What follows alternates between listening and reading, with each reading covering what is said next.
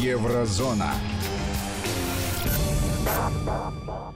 В студии писатель, публицист Владимир Сергеенко и Александр Андреев. Добрый вечер. Здравствуйте, Александр. Здравствуйте, дорогие радиослушатели. Здравствуйте, дорогие радиозрители. Эм, Александр, я вас попрошу сейчас через некоторое время напомнить телефоны, по которым можно связаться. WhatsApp, СМС, пусть как-то поддерживают наши радиослушатели, радио... Да давайте, зрители может, наши. сразу напомню. Давайте сразу. Для СМС у нас короткий номер, легко запомнить, 5533, и нужно только в начале сообщения еще слово «Вести» написать. 5533, слово «Вести». А Ага. что касается WhatsApp и Viber, то а, телефонный номер плюс 7 903 170 63 63. И поехали. Еврозона в среду. Но мне кажется, что сегодня необычная среда. Мне кажется, сегодня среда, она идет по принципу выходного дня. А если сегодня выходной день... Более того, праздничного дня. Праздничного дня. Поздравляю россиян и Россию с праздником. Что же касается выходного дня, то э, у меня тогда к вам, Александр, вопрос. Давайте я предоставлю вам выбор. Вы жаловались, что вы не попадаете все время на эфиры, которые вне политики. И вот в прошлый раз, я помню, мы с вами были, как раз был внеполитический, неполитический эфир. Очень хороший, зажигательный, Вот давайте мягкий вы выберите, приятный. что вы хотите. Начнем с политики или начнем все-таки с вещей, которые все-таки ассоциируются с летом, с выходным днем. А? Владимир, Как вы, суббота. вы, Ну, мне знаете, кажется, задавая этот вопрос, уже знаете мой ответ. Конечно, с летних вещей. Ритори- Риторический вопрос, риторический ответ. Я сегодня хочу пройтись по специфике железной дороги в Европе. По крайней мере, я с этого начну. Ну, представьте себе, что э, вот э, в каком-то поезде едет э, Артем и Ольга, например, или там вы, Александр, и я, и происходят какие-то курьезные вещи. И машинист, проводники имеют доступ к громкой связи. И они могут как-то э, и что-то сказать. И вот оказывается, есть человек, который больше 20 лет собирает курьезные объявления, курьезные э, по-немецки это анзаги. Ну, не только объявления, то, что написано, но и объявления, которые говорятся по громкой связи. И вы знаете, я вспоминаю, как э, приземлился вместо Берлина в Лейпциге, летя Люфтгансой, а у Люфтганса очень строгие предписания, у них там, если лишний ветерок, они сразу уходят на запасной аэродром. И такая вот, э, кто это знает, тот вроде бы, как пользуясь статистикой, должен летать спокойнее, но многие люди избегают поэтому летать Люфтганцей, потому что э, вот не дай бог легкий ветерок, но у них какие-то свои понятия. Они уходят на запасной аэродром, а это выглядит так. Ты вместо Берлина приземлился в Лейпциге, сидишь там три часа в автобусе, и они никак не могут решить, э, выдавать багаж или сейчас полетишь назад в Берлин, или все-таки автобусом или железной дорогой будут тебя доставлять. И вот в этот момент ты начинаешь знакомиться с объявлениями, которые дает пилот. Уважаемые дамы и господа, полет через некоторое время продолжится. При этом некоторое время я не знаю сколько. Вроде ничего смешного. Так вот, есть, оказывается, коллекционеры профессиональные, и э, даже есть уже топ-25 самых смешных объявлений в Германии. Э, При этом на немецком языке они звучат э, ну, не так э, смешно, как на, в переводе на русский. Я начинаю издалека. При этом, если бы я не слышал это лично, я бы сказал, что это мог бы написать хороший сатирик. Но я слышал это лично, притом не один раз. Итак, объявление. Найден мобильный телефон, можете забрать его в служебном купе. Просьба, не приходите все вместе. Или все разом. Но ведь это ж правда. Ведь э, человек слаб, и искушение есть. И на чужой э, вороток как там разевают роток, да? В принципе, вот оказывается, немцы такие же. И чувство юмора в этом случае, оно опережает, э, знаете, события. Ведь действительно, наверное, будут желающие. А что если там портфель с деньгами? Знаете, тут просто мобильный телефон. Э, Вот мое любимое объявление, хотя почему-то его по рангу поставил тот, кто собирает это уже годы. Это прям в Фейсбуке есть и в Твиттере, и там эти коллекции, они каждый день обновляются, люди шлют. Э, Там тысячи объявлений, которые иногда не очень смешны, потому что специфику юмора не понимаешь, особенно если отключился кондиционер, переполненная электричка, да еще и не едет никуда. И объявление машиниста, который говорит, у нас задержка поезда, потому что по путям бежит собака, а за ней бежит ее э, хозяйка, а за ней бежит полиция. Когда все это закончится, мы не знаем. Но мое любимое все-таки объявление, это э, тоже... э, я слышал что-то подобное, ну, не совсем так, как оно здесь передано. Притом это все переводы. Это все в переводах, это все на немецком языке. Пожалуйста, сколь бы практично это мне казалось, не засовывайте детей на багажные полки. Вот каждый раз, когда... А что... немцам это кажется практично, да? ну, давайте так, если они об этом говорят, значит, это практично. Но представьте себе, что э, вот следующее объявление, мне не хватает здесь второй части в это объявление, что, в принципе, пожалуйста, как бы вам ни казалось практичным, не засовывайте детей на багажные полки и не приматывайте к ним ручки, чтобы их легче было переносить. А еще, знаете, есть такой целлофан, которым обматывают чемоданы, чтобы они не царапались в процессе э, транспортирования. Так вот, не обматывайте детей, не приделайте к ним ручки, а и не засовывайте на полку. Тогда будет э, полный порядок. Э, объявление, которое мне рассказывали, я его не слышал, мне его действительно рассказывали. Мне его рассказывали громко э, однокашники сына. Значит, желаю всем школьникам веселых каникул и не беспокойтесь за оценки. У меня был кол по математике, а сейчас вот имеют право водить поезд. Э, при этом кол — это уже э, адаптированный перевод, потому что в Германии единица — это лучшая оценка, а худшая — это пятерка. То есть в оригинале там он говорит, у меня пятерка, ничего страшного, я теперь поезд вожу. В принципе, я бы адаптировал это и на политиков. Вот, например, есть такая Клаудия Рот, она очень известный представитель зеленых, где она только не была, и во фракции, и в сопредседательстве. Э, она говорит, я вот как-то не училась, учиться не собиралась, но посмотрите, я вообще вице-президент Бундестага. Так что не только машинисты имеют такое особое чувство юмора, э, пожалуй, э, то, что близит нас всех. Объявление. Безбилетники в туалетах, вздохните спокойно. Сегодня в нашем составе нет кондуктора. Я не знаю, как в России прячется или не прячется. Э, в, в туалетах от кондуктора. Но анекдот про поводу математиков и физиков, которые ездили э, за один билет, знаете, да, или нет? Нет, нет. М- спор математиков и физиков вечен же, кто из них важнее для науки, математика или физика. Вот. И, значит, студенты отправляются, и одни других обучают, как правильно ездить э, э за один просто билет. Они все забиваются в туалет, и когда проходит кондуктор и стучит, оттуда высовывается рука и дает один билет. Все, проехали. Значит, Э, ну, физики подглядели это дело, а математики говорят, а мы вас переплюнем. Они говорят, а как же вы нас переплюнете? Да очень просто. Э, увидите, мы вообще без билета проедем. Ну, значит, э, они все в туалете запираются, раздается сук, стук, значит, билет высовывается, математики смело забирают билет физиков и идут в соседний сортир. Значит, мне этот анекдот рассказывали действительно два враждующих лагеря политических, две фракции непримиримые в Бундестаге. При этом они пересекались на ПАСЕ и разговаривали с тобой депутаты абсолютно адекватно и нормально. Э, вообще, вот по-джентльменски, я так скажу, только они этот анекдот рассказывали как раз про партию левых и про партию умеренно правых, то есть про альтернативы для Германии. Ну, вы знаете, на самом деле я бы в этом анекдоте тоже математиков с физиками местами поменял, потому что у физиков все же ум более подвижный. Э, по поводу объявления, я так скажу, вы знаете, иногда чувство юмора, она спасает. Вот действительно, сидишь в поезде, а он все не едет и не едет. И вот злость накипает. И в, этот, в автобусе сидишь, и злость накипает. И вдруг такое человеческое объявление.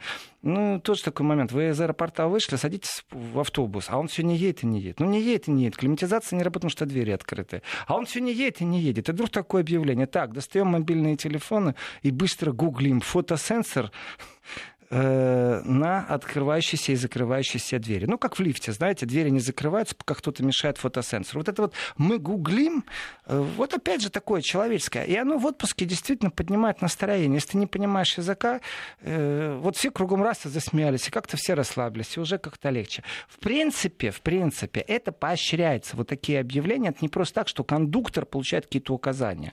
То есть остановка и все остальное прочее, это говорит магнитофон, давным-давно голосом известного артиста. Если, насколько я знаю, то даже выбирают, голосование проходит, кто озвучивает, но это везде так. А вот что касается живого общения, когда, знаете, лязгающий голос и говорит, я вам сообщу э, о всем, что будет и что не будет, э, э, ведите себя спокойно. Вот иногда легкое слово, оно только может помочь. Например, вы едете в поезд, и тут бах, такой, знаете, резкий тормоз, всех побросало. Вот эти вот дети, которых на полку не засунули, они тоже попадали. Надо и, было засовывать. И объявление, это объявление у них стоит под номером 9. Прошу прощения, только что получил смс что стану отцом. Но, в принципе, почему бы и нет? Чисто по-человечески, я не знаю, о чем думал машинист в этот момент. Хорошо, что он не летчик, вот честное слово. То как-то могло бы пойти все в другую сторону.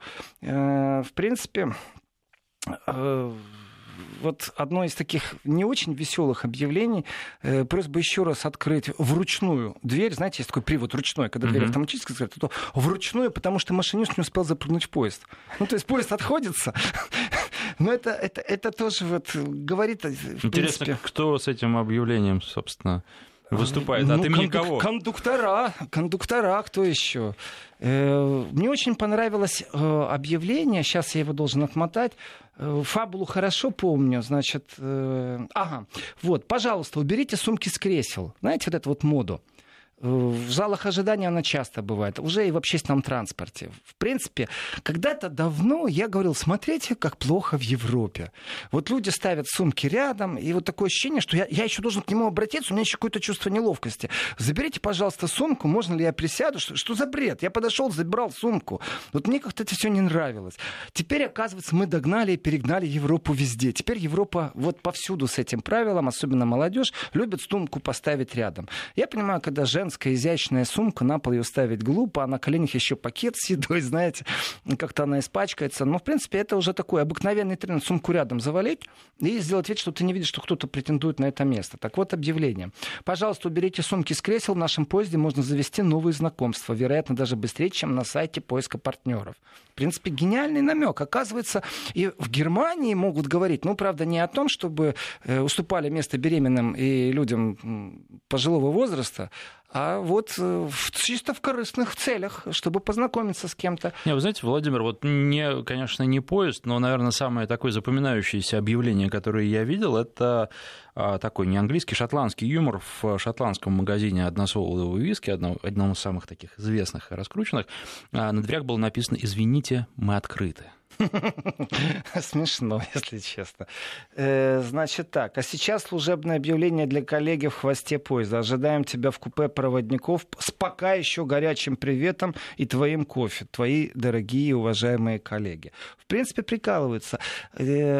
Пришлось много поездить э, по Польше, например. И польский юмор, он тоже очень специфический, э, и польские нервы очень специфические. Но по-человечески, вот насчет физиков, математиков, зеленых или не зеленых, левых или не левых политиков, насчет билета, этот анекдот я слышал на разных языках. Просто вот в, в детстве, там, студенческие годы, я знаю его как математики и физики. Но смысл один и тот же. Вот поощряется, я не знаю, поощряется ли в России, э, скажем, чувство юмора у людей, которые э, на служебном месте, даже если это э, машинист или пилот самолета или водитель э, автобуса, этого я не знаю. Я не могу сказать, что я часто это встречаю. Я думаю, что поездках. если и поощряется, то только какими-то отдельными руководителями, потому что все должно быть строго. Мне вспоминается в связи с этим фильм а, комедийный. Сейчас как раз выходит а, новая серия, новая часть продолжения. «Люди в черном», помните, был голливудский фильм, а, когда там Но ну, взаимодействовали... мы занимаемся. Нет, естественно, взаимодействовали с инопланетянами, там вот да, э, некие помню, посредники да. Земли. И вот там была фраза... С тех пор они снимают черный черные очки в общественных местах, если да, вижу да, людей да, в черном. Да. Не совсем, да. А другая фраза, другую фразу я имею в виду. Сотрудники ФБР лишены чувства юмора. Вот мне кажется, что у нас примерно такая же позиция по отношению к людям, которые занимаются официальной такой работой, в том числе и машинистом. Они должны быть серьезны, они поезд ведут. Ну, может вести... Вот чувство юмора по логике вещей, вы знаете, оно помогает жить, мне кажется это положительное чувство. Но, к сожалению, в школе не преподается. Преподается иногда особыми программами, передачами по телевидению, знаете, сборниками анекдотов, которые совсем не смешны. Но на самом деле э, вот нету науки. Э, я бы в этику ввел подразделение. Вот этика, подразделение юмора, изучение как э, мотивационные оптимизатор нашей повседневности, когда мы сталкиваемся с какими-то трудностями. Ну, вы знаете, на самом деле, а, тут еще, наверное, каким-то образом сказывается менталитет, потому что если посмотреть на людей, например, в московском метро, они очень редко улыбаются, в отличие от э, людей в других странах. Вы знаете, Александр, вот прямо сейчас, это не запланировано было, это не реклама, кому надо тут найдет в интернете, не назову имени человека, точнее, назову, но не полное. Э, Митя, э, в принципе, ты делаешь, я понял, благое дело. Он преподает смех. Он преподает реально смех. У него школа смеха. Он делает тренинги, где все смеются. Может, ему по метро начать ходить? В принципе, его ангажировать можно, наверное, договориться. Цены у него э, приземленные, скорее всего, и к рынку как-то адаптированы. Но у него действительно школа смеха. Вот такая вот штука есть. Можно в интернете найти. Я вот просто еще хотел бы да, сказать, что а, россиянам, у россиян есть, у москвичей есть повод для улыбок, потому что если бы они так массово прокатили находились, например, в лондонском метро, они бы потом в московском улыбались постоянно. Значит, э, я езжу в метро регулярно. Во-первых, пробки часто в Москве. Вот те, кто в пробках не смеются, это я понимаю. Э, а вот... Мне в пробках на самом деле тоже смеются разные люди. Потому Но что если почитать комментарии вот людей, которые стоят в пробке, да, Я сейчас же подниму Яндексе, настроение это, тем конечно... людям, которые не ездили в лондонском или в берлинском метро. Э, вот, пожалуйста, объявление. Поезд прибывает по расписанию. Если хотите, могу открыть двери с пятиминутным опозданием, чтобы не портить наш имидж.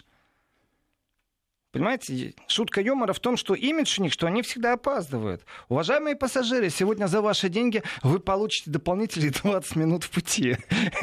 Как оптимизирована фраза о том, что поезд опаздывает, точнее задерживается. А еще нам важно, вот меня бесит это, нам важно ваше мнение. Вот нам важно ваше мнение. Вот я писал пару раз, там вот было такое, что досмотр в аэропорту Берлина пропустил меня, я руку засовываю, а у меня э, настоящий подаренный стилет с откидным лезвием, э, больше 20 сантиметров, безумно острый, еще и фиксируется это лезвие.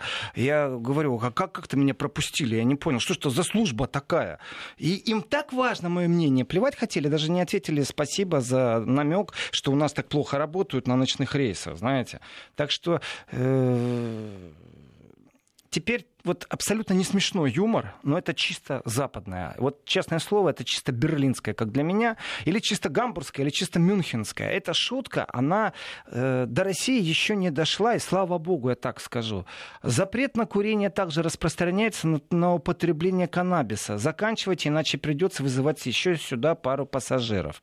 То есть в наглую употребляли марихуану, то есть легкий наркотик, прямо в общественном транспорте. И вот в такой вежливой форме, в принципе, принципе, э, смешно, я бы так сказал, если бы это все не было так грустно. Но вот она реальность. Вот она реальность. Вы в народном юморе можете узнать иногда некоторые вещи и аспекты жизни, как там за бугром, за рубежом, вот где-то там, на основании простой шутки, которую, э, между прочим, озвучивает э, водитель транспортного средства. У да. нас слушатели тут уже подключились из Москвы и Подмосковья, что характерно, сообщение. Прислали рекламу в автобусе, которую прочитали. Английский для детей, взрослых моряков. Потрясающе. Вот прислали объявление в магазине бытовой техники. Если у вас что-то не работает, перед тем, как возвращать нам товар, попробуйте сначала почитать инструкцию. Да, я знаю, пульт не работает, батарейку не вставил. Да, бывает такое. Я лично инструкцию читаю. Это правда. Э, да, э, по поводу интеллекта и официоза тут пришло сообщение. Вы знаете, Э, по поводу интеллекта официоза. Если слова уместны, то и юмором можно так задеть и насказательно так э, больно сделать или наоборот так поощрить, что это становится неприятно. Или наоборот, будет настолько в тему, что оживит просто общение. Если исходить из... Э, я просто вживую еще и перевожу то, что я вижу на этой странице в интернете.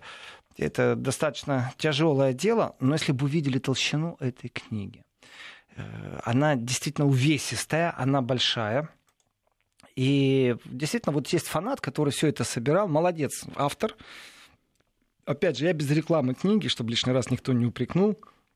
Но по сути я считаю, что, конечно же, желаю всем школьникам э, веселых каникул не беспокоиться за оценки. Вы знаете, тоже такой показатель. Э, мы же иногда заставляем детей учиться. Вот хотите верьте, а хотите нет. В Германии-то каникул нету. Там люди, дети в школу сейчас ходят. А погода, я сравниваю каждый день, одинаковая. И приземляешься, и так мило удивляешься. И там 31, и здесь 31. И э, там смотришь на температуру и думаешь, а будет ли гроза, повеет ли ветер какой-то холодный. И, в принципе, разница только в другом. Там дети утром идут в школу. Конечно, у них есть понятие освобожден по хитцефрай, то есть освобождение из-за жары, такое понятие есть. Но тем не менее, вот хочется произнести бедные дети. Но на самом деле на самом деле. Все это хорошо спланированные вещи. А почему? Да потому что, когда у ребенка три месяца каникулы, это проблема для родителей. Куда его пристроить, в какой лагерь, какому бабушке и дедушке предоставить. А когда у него только будет две недели каникул, то все как всегда, можно ходить на работу. Вот о чем думают немцы. Не о том, чтобы дети отдыхали. Вот я вспоминаю с удовольствием своих тримесячных каникулы. А вот тут не так. Вот в Европе по-другому немного. Каникулы ну, будут позже. Да, да, да. Это все те так мелочи в кавычках, о которых люди не думают, когда а, зарубежные страны хвалят, а ведь везде такого достаточно. Тут еще вот пишут наши слушатели, соглашаются с тем, что ни в метро, ни в электричках не слышали особенно каких-то шуток от машинистов, а и подтверждают, что в Яндекс картах постоянно можно что-то веселое почитать. Вот если стоишь в пробке, то прямо спасает буквально. И приводит пример, а, куплю машину ближе к Рублевке. Хорошая шутка. Значит, э, я смотрю на часы, как бы сделаем по-честному. Давайте первую часть мы сделаем праздничную, а вторую все-таки у нас есть интересные темы, в том числе и политические, о которых нельзя молчать и не нужно молчать. Вот мне очень понравилось объявление, и я настаиваю на том, что именно этому объявлению я присуждаю премию и первое место номер один, а премия я прочитаю два раза. Значит, пожалуйста, не забудьте оставить ваши ценные вещи. Мне нужны новый мобильный телефон и ридер. Ну, в смысле электронная книга. Повторяю. Пожалуйста, не забудьте оставить ваши ценные вещи. Мне так нужен новый мобильный телефон. Вы знаете, какая реакция после этого? Ведь, ведь действительно, э, хотите верьте, хотите не верьте, но я в берлинском аэропорту слышу объявление о том, что... Э, будьте внимательны, орудуют карманники. Это правда. Э, я думаю, что очень многие забывали что-то, что в кинотеатре, что в поезде, что в автобусе. Ну, забываешь, и не всегда возвращают. Хорошо, если рядом кто-то есть, кто перезвонил тебе же на твой телефон, там кто-то снял, и ты смог сказать, ой, а где я его забыл? Ну, это замечательно. Ну, опять же, люди искушаются. И вот если в такой форме напомнить о том, что, пожалуйста, посмотрите на то, что у вас э, вещи еще остались. Вот это просто альтернативный разговор. По поводу Люфтганса, которая приземлилась не там, где нужно, это не раз просто происходило. Уходили на запасной э, аэродром, а, а вот как-то раз тоже летел я другой авиалинией, и болтанка была безумно сильна, настолько сильна, что открылась пару вот этих верш, верхних mm-hmm. э, емкостей. маски выпали? Не-не, э, маски выпали минут через 10 еще. Вот. А э, открылись вначале ящики, в которых лежит ручная кладь, и я тогда осознал всю прелесть того, что вот есть ограничения по поводу там, 10 килограмм или 7 килограмм по поводу ручной клади. Вот то, что ручная кладь по сантиметрам некоторые фирмы пробуют завуалировать на самом деле дешевый билет, а потом ты должен ехать практически без ничего, это, конечно, нечестно, потому что это, ну, ну стоячих мест еще в самолетах нет. А вот что касается килограмм, которые у тебя в этой э, кладе, то, конечно, это очень важный момент, когда она начинает вылетать. И вот потом маски вылетели, э, а потом, когда мы уже приземлились, пилот спросил, это было как раз рейс Берлин-Краков, только не Краков, а рядом Катовица. Значит, он спросил, у них общий аэропорт, и он спросил, э, живые есть? После чего раздались бурные аплодисменты. Но вот это вот живые есть, э, в принципе, достаточно черно было. Писатель и публицист Владимир Сергиенко. Сейчас сделаем перерыв на новости, потом продолжим. Писатель и публицист Владимир Сергиенко и Александр Андреев. И мы продолжаем теперь уже серьезные темы, в основном на военной тематике, да? Ну, военная, кстати, вы правильно сказали, военная, но прежде чем я перейду к той военной военной, которая совсем военная, я скажу о другой войне, об информационной войне, которая происходит. И в этом отношении э, вот последние события, последние новости говорят о том, что США затребовала э, выдачу Джулиана Ассанжа. В принципе, вещь очень печальная очень печально. Ну, изначально, конечно, знаете, так, в прошедшей форме понятие «бы» история не знает. Конечно, Ассанж мог бы в России попросить политическое убежище, было бы ему легче, конечно. Э, я так скажу, солидарности такой всемирной вокруг имени Ассанжа, ну, как-то я не заметил и не обратил. Конечно, есть э, группой в Фейсбуке в Твиттере, которая «Свободу Ассанжу», «Фри Ассанж», Э, конечно, это есть, но нету сильных вот таких движений, знаете, вот гражданский кураж никто не показывает, никто не призывает ни к чему, и в этом отношении, конечно, печально и грустно, что э, у Ассанжа, между прочим, э, по наблюдению никого иного, а, между прочим, специалиста ООН Нильса Мельцера, э, наблюдают симптомы страдания психологических пыток. Это вот утверждение вот этого Нильса Мельцера, который работает в ООН, он специальный докладчик, он по противодействию пыткам и жестокому обращению. Э, он навещал э, австралийца Джулиана Ассанжа в британской тюрьме, и это вот было его мнение. То есть человек, э, знаете, так мягко сформулировал, что симптомы страданий от психологических пыток – что это может значить другим языком, психологические пытки, и что такое страдание? Другими словами, человек, который психически нестабилен, во-первых, освобождается от уголовной ответственности, пока не придет в эту психиатрическую, психологическую стабильность, э, и должна быть независимая экспертиза. А уж депортировать его, о, здесь очень многие вещи, и вообще-то основные права человека и Европейский суд по правам человека, к которому никакого отношения не имеет США. Вот вообще никакого. И, между прочим, действия Великобритании еще только какой-то период времени вот в данный момент могут э, как-то в Европейском суде по правам человека оцениться, потому что никто не знает, как будет выходить э, Великобритания из Евросоюза. Потому что, когда говорят о Брекзите, никто эту тему не затрагивает все говорят об экономике, о пошлинах, о э, банковских взаимоотношениях, но об Ирландии Северной, но никто не говорит о Европейском суде по правам человека. По логике вещей Великобритания еще остается в правовом поле в юрисдикции Европейского суда по правам человека, но это только по логике. Если же говорить не о логике, если это говорить э,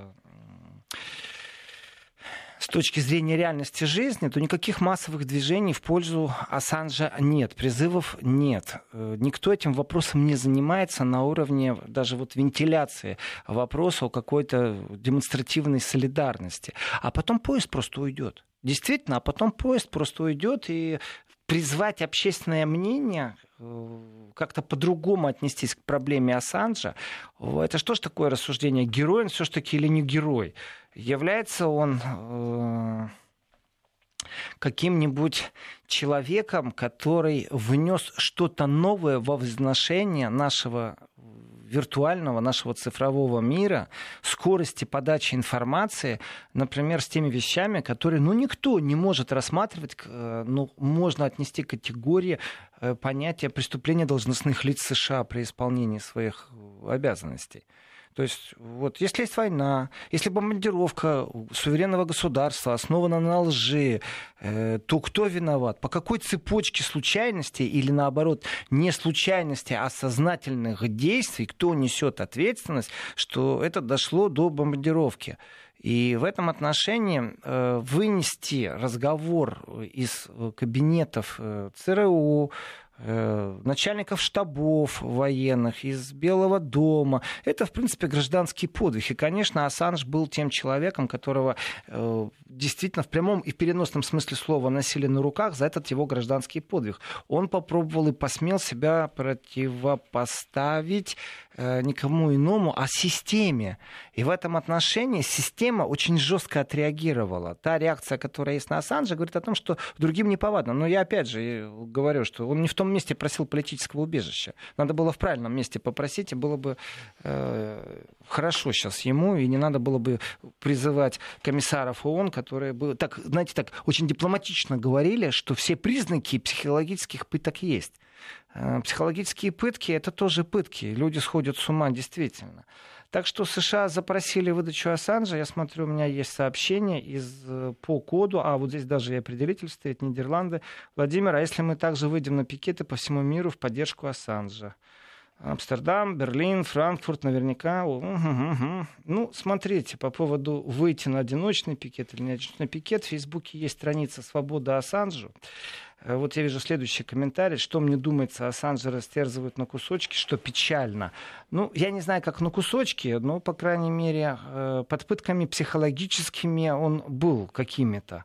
И, может, заключение на него так повлияло, может, еще что-то. Что происходило там, мы не знаем в полной мере, но мы знаем точно, что пока что нет такого всепланетарного движения. Газеты не выходят «Свободу Ассанжу», газеты не выходят с каким-то хэштегом «Жусви Ассанж» или «Я, мы Ассанж», давайте требовать защиту Ассанжа. Этого нет. Насчет одиночных пикетов по всему миру, ну, почему? Это идея, но для этого у него есть почитатели, группа большая, они активны, там, не один десяток тысяч людей, в том числе э, по всему миру.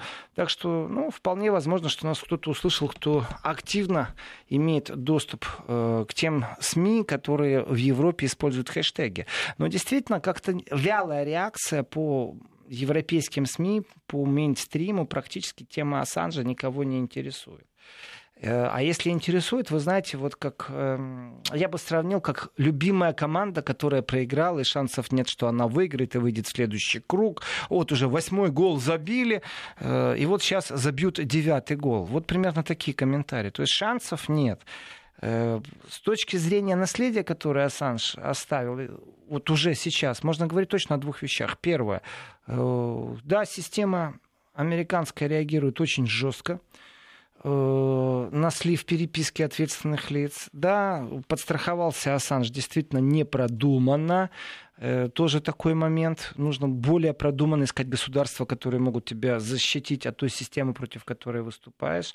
И в этом отношении не, не так уж Европа сильно может защитить, как это показало.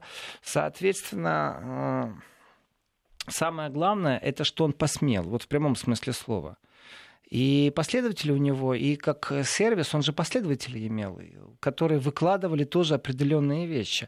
Государство за разглашение своих тайн будет бороться правовыми методами. Здесь все правильно. По поводу Ассанжа есть еще понятие, у нас вот разговор же был недавно по поводу мы в правовом поле или в поле в каком-то, в котором можно благоволить, там симпатии иметь, находить какие-то объяснения, придумывать аргументы, почему мы за или против этого человека.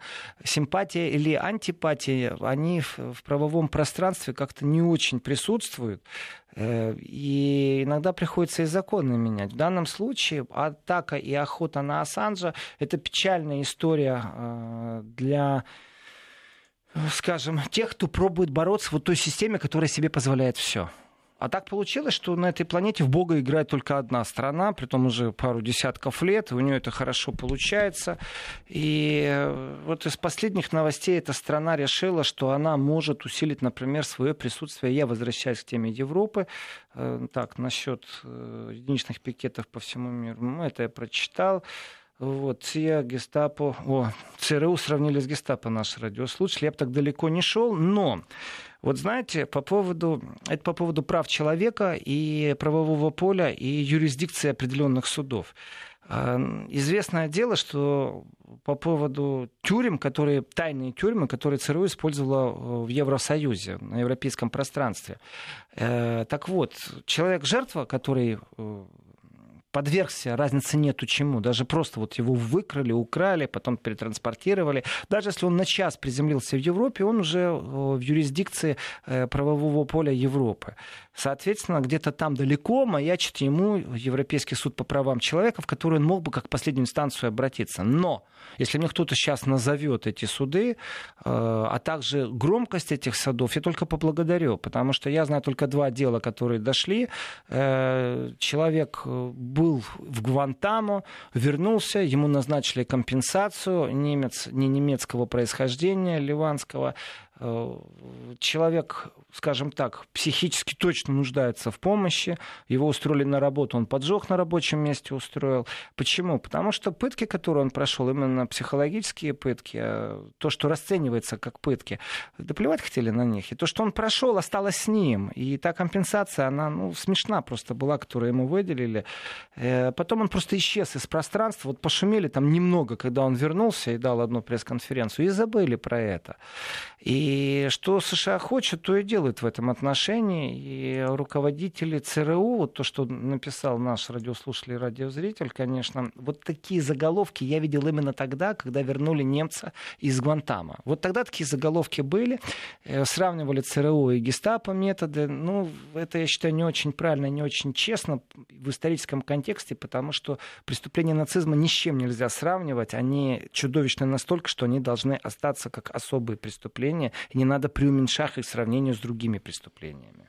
Мы сейчас сделаем совсем небольшой, несколько секундный перерыв, ну а потом вернемся. Вести ФМ. Напомню, что в студии писатель-публицист Владимир Сергеенко. А я напомню, что основателю Wikileaks грозит 175 лет лишения свободы. И следующее слушание состоится в лондонском суде по делу Ассанжа 14 июня. То есть через два дня. Э, проявите свой гражданский кураж, товарищи солидарные с журналистами всего мира. Так вот, по поводу э, США и э, того, как они относятся к Европе. У нас есть очень интересные две, вроде бы не очень, на первый взгляд, э, вещи, которые взаимодействуют между собой в информационном пространстве. Одна из них это ветка о том, что сокращение численности населения в Литве и Латвии это ну, не так все просто. Россия в этом виновата. А вторая это учение э, НАТО на Балтике 2019 года, в котором участвует просто огромное количество военнослужащих, кораблей, самолетов. И вот эти вот две вещи вроде между собой никак не связаны. Но мониторя прессу, я натолкнулся на потрясающее объяснение, в котором стоит, почему Россия, оказывается, влияет на демографические проблемы Латвии. То есть вот э, не то, что работы нету, знаете, люди выезжают за границу в ту же Великобританию подрабатывать. Не то, чтобы сама система такая, вот, ну, одна из таких советских республик, которая э, по своей экономике в Советском Союзе была адаптирована, а по современной экономике Европы, ну, как так, не вписывается, на задворках осталось. Э, ну, вот цитата. «Когда из окружающего пространства тебе каждый день говорят по радио, по телевизору отношения с восточным соседом, мои комментарии, что подразумевается Россия, все хуже и хуже. Гибридная война, танки собираются на границе, 100 тысяч солдат проводят учения в Беларуси, на латвийской границе. Тут три раза подумаешь, надо ребенка или подождем. Это заявила специалист э, Центрального статистического управления Латвии Сигита Шульца. Потрясающая отмазка. Вот я думаю, как же тогда бедные страны Балтии сейчас, когда идут учения НАТО, когда э, многие люди даже не знают, что Испания имеет свой авианосец, и Испания свой авианосец сейчас отправила тоже на учение. Э, конечно, экскурсию пройтись по испанскому авианосцу это всегда приятно, наверное, для тех, кто любит авианосцы. А вот с точки зрения официальной позиции НАТО, оно звучит так, что учения Болтопс 2019, ну, 2019, не направлены против третьих стран, но признаны показать, что Альянс может защитить себя от любого противника. Итого, испанский авианосец, пару десятков тысяч военнослужащих, все они собрались в Балтийском море, плавают, переговариваются, что-то отрабатывают. И так делают каждый год. Вот я хочу спросить человека, который заявил о том, что настолько нервная атмосфера, что прям детей рожать не хочется. Может, они просто не знают, как это делается или еще что-то. У меня самые чудовищные мысли закрадываются. Потому что я не вижу никакой логики. Если человек живет в состоянии войны, и э, он это чувствует, то я могу только принести, во-первых, соболезнования. Во-вторых, я могу посоветовать этому человеку э, съездить в Европе в те места, где действительно идут боевые действия, например, на Украину, э, чтобы понять, что такое настоящая война. А вот это, вот вы сегодня, Александр, сказали, начнем с войны. Вот, это и есть информационная война. Это и есть информационная война. Вы понимаете, они уже обвиняют Россию в том, что у них упал прирост населения, что у них демографическая проблема. Э, то, что у них убегают из страны, это не важно. Э, то, что стандарт жизни не соответствует тому же стандарту в той же Германии, это тоже не важно. Э, то, что в море сейчас самолеты, корабли ревут, которые вроде бы не против третьих стран, но они же должны четко России показать, что они там. А оказывается, влияет Россия, понимаете? Вот этот имидж России, это уже заскаливающее, я считаю, ин, и такое информационное боевое оружие, когда нужно во всем винить Россию. Э, в принципе, я понимаю, что существуют, наверное, какие-то колдуны в Сибири, ну так с этой же логики, которые умеют колдовать, у них молоко киснет. И опять русские будут виноваты. Я уже это проходил, вы знаете, когда во всем были москали виноваты, когда э, на Западной Украине, вот после развала Советского Союза, началось такое движение, которое вроде бы было вначале незаметно. Вначале это было, знаете, такое мягкое украинивание вот как есть э, опольшивание, вот точно ополячивание, вот точно так же, когда это начиналось мягко, никто не замечал, тревогу не бил по поводу того, что улица Лермонтова переименована в Джахара Дудаева, а улица Суворова в, в, в Джорджа Вашингтона. Соответственно, улицы Пушкина просто нет. В этом отношении вот такие мелочи, а почему, а кто виноват? Ну, нельзя же так исходить, э, вот, в принципе, в объяснении таких простых человеческих вещей, как демографические проблемы, в том, что вот люди живут в страхе войны именно из-за России. Почему еще не согласен с этим тезисом? Да потому что э, расскажите, пожалуйста, своим гражданам о программах защиты и помощи ребенка. А также, может быть, давайте поговорим по-честному.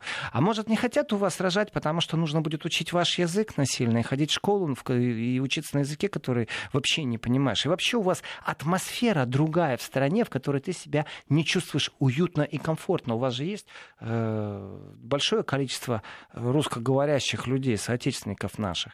И в этом отношении, конечно же, когда слышишь такую скажем, беззубую пропаганду, но в то же время ты ее слышишь, то ты понимаешь, какой вот безумный сегодняшнем контексте, это я бы сказал, таком в кастрюле, в безумной кастрюле, в которой валится русофобство, какие-то вот э, подогревается это русофобство все время, туда подбрасываются все время новые темы, и люди просто этим питаются в информационном пространстве. Иначе как можно сформировать э, вот такое движение? Чудовищно. Все, что я могу сказать, и принести соболезнования ну, всем, кто попал под эту демографическую проблему, потому что, когда высказывают такое мнение, в принципе, это открытым э, текстом ведут информационную войну, ни больше, ни меньше, так что я бы предложил ее временно э, как-то прекратить. Что же касается учений НАТО, вы знаете, это уже 47-е учение по счету. Нужно сказать, что когда-то Россию пригла- приглашали на эти учения, и как-то оно все взаимодействовалось. Э, сейчас 44 корабля участвуют, две подводные лодки, 40 самолетов и Восемь с половиной тысяч военнослужащих. Вот может из-за этого, что там пришли оружием лязгают, а вам рассказывают, ой, России боимся. А вы видите, вам теперь спокойно должно быть. Но если вы сейчас успокоились, то решите вот демографическую проблему. Желательно прямо сегодня, если это возможно. Э, а уже потом задумайтесь о том, какая у вас социальная политика семьи, какая защита матери, э, какие условия образования и прочее, прочее, прочее. И о том, например, как сколько раз вы в ОБСЕ замалчивали, когда в ПАСЕ поднимались вопросы о том, что что практически не защищены э, не граждане. Вы знаете, есть такие, которые не прошли э, процедуру гражданства, они так и остаются не граждане, хотя они там родились прям. Они должны выучить язык, сдать экзамен, все красиво, но на самом деле эти люди поражены в правах. И когда поднималась тема, не просто так я вспомнил Западную Украину, русский язык это не простая вещь. Для многих тоже э, является русский язык, знаете, опасностью. Они говорят, что русский язык это оружие, ну, вплоть до того, что иронию судьбы надо запретить и джентльменную удачи потому что это является э, российским оружием, а не наследием нашего общего культурного пространства. Вот в таких передергиваниях они и живут.